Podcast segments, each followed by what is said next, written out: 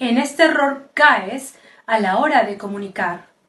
El neocórtex, que se encarga de procesar la información de forma racional.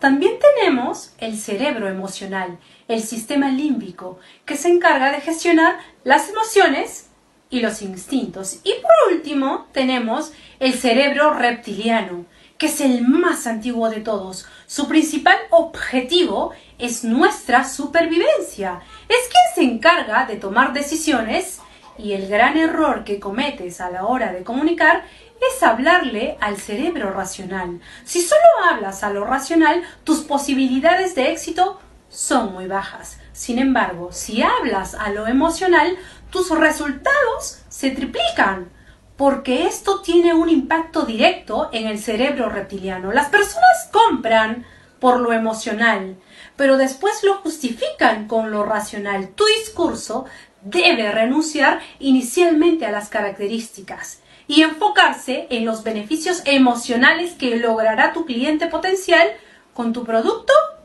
o servicio. Si quieres sumergir tu cerebro conmigo, ven e inscríbete en mi programa online de neurooratoria y creatividad para profesionales. En la descripción de este video te dejo mis enlaces de contacto. Escríbeme para darte más información de los detalles de inversión. Te amo.